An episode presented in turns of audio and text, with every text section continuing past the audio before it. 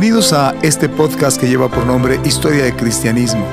Soy David García y les invito a que juntos nos embarquemos en este viaje para conocer más acerca de lo que es la historia de la iglesia y del cristianismo.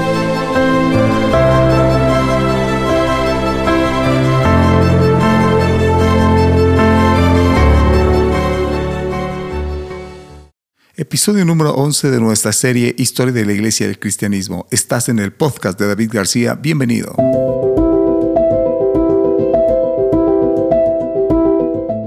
Hoy hablaremos acerca de Ignacio de Antioquía, el portador de Dios.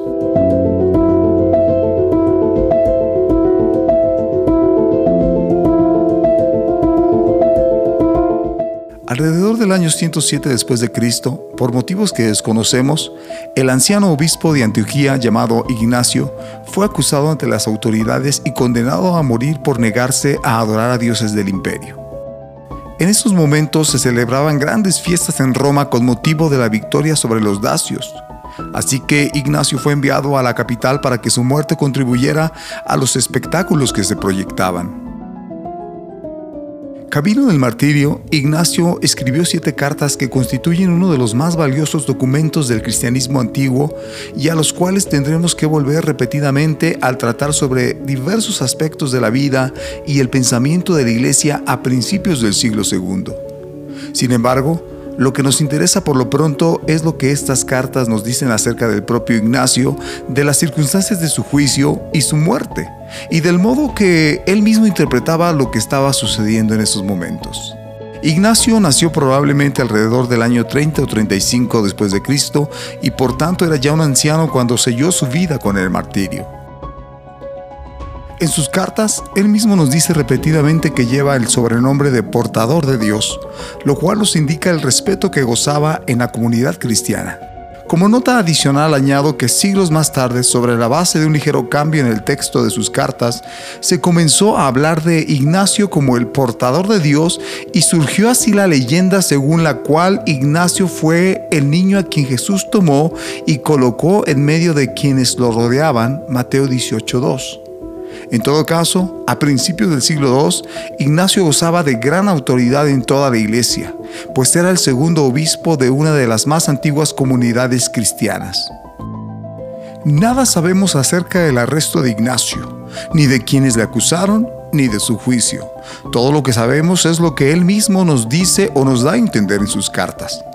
Al parecer, había en la iglesia de Antioquía varias facciones, y algunos habían llegado a tales extremos en sus doctrinas que el anciano obispo se había opuesto a ellas tenazmente. Es posible que su acusación ante los tribunales haya resultado de estas pugnas entre estas facciones en la iglesia. Pero también es posible que algún pagano, en vista de la veneración de que era objeto el viejo obispo, haya decidido llevarle ante los tribunales. En todo caso, por una u otra razón, Ignacio fue detenido, juzgado y condenado a morir en Roma. Camino de Roma, Ignacio y los soldados que lo custodiaban pasaron por Asia Menor. A su paso, varios cristianos de la región vinieron a verle. Ignacio pudo recibirles y conversar con ellos por algún tiempo. Tenía además un amanuense, también cristiano, quien escribía las cartas que Ignacio le dictaba.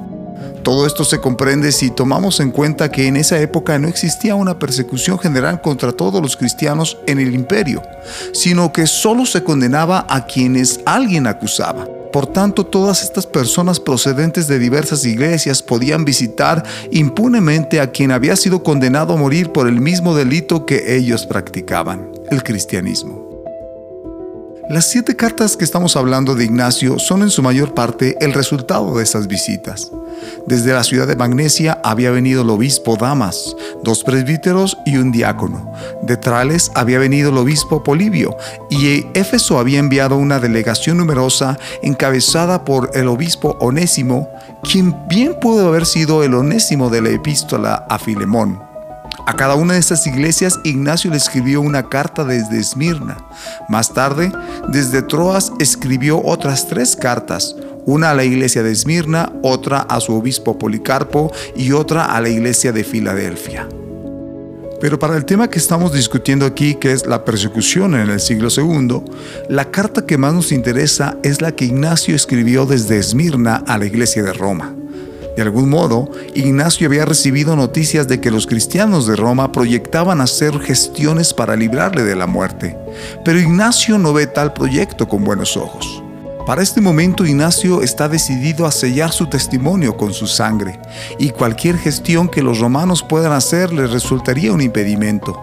Por esa razón el anciano obispo le escribe a sus hermanos de Roma, y les escribió de la siguiente manera, Temo vuestra bondad que pueda hacerme daño, pues vosotros podéis hacer con facilidad lo que proyectáis, pero si vosotros no prestáis atención a lo que os pido, me será difícil a mí alcanzar a Dios.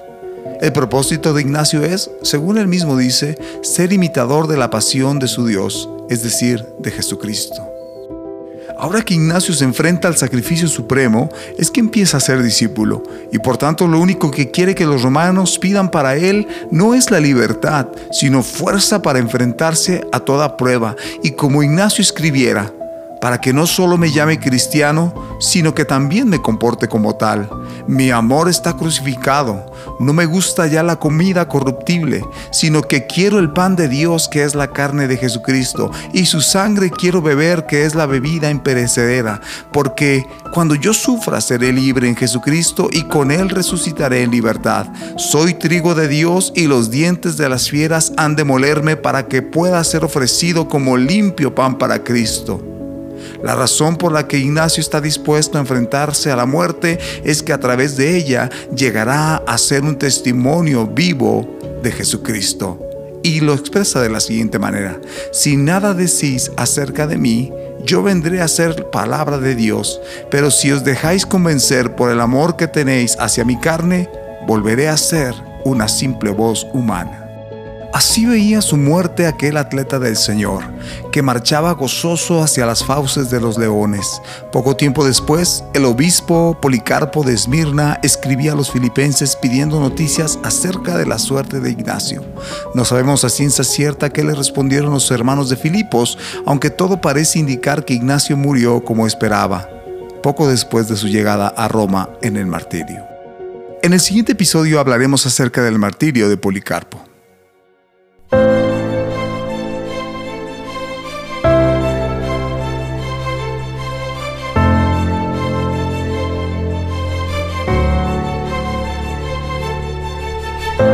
Así que el fin de este podcast es darles a conocer la historia de una iglesia que ha ido avanzando siglo a siglo y lo seguirá haciendo porque es la iglesia de Jesucristo.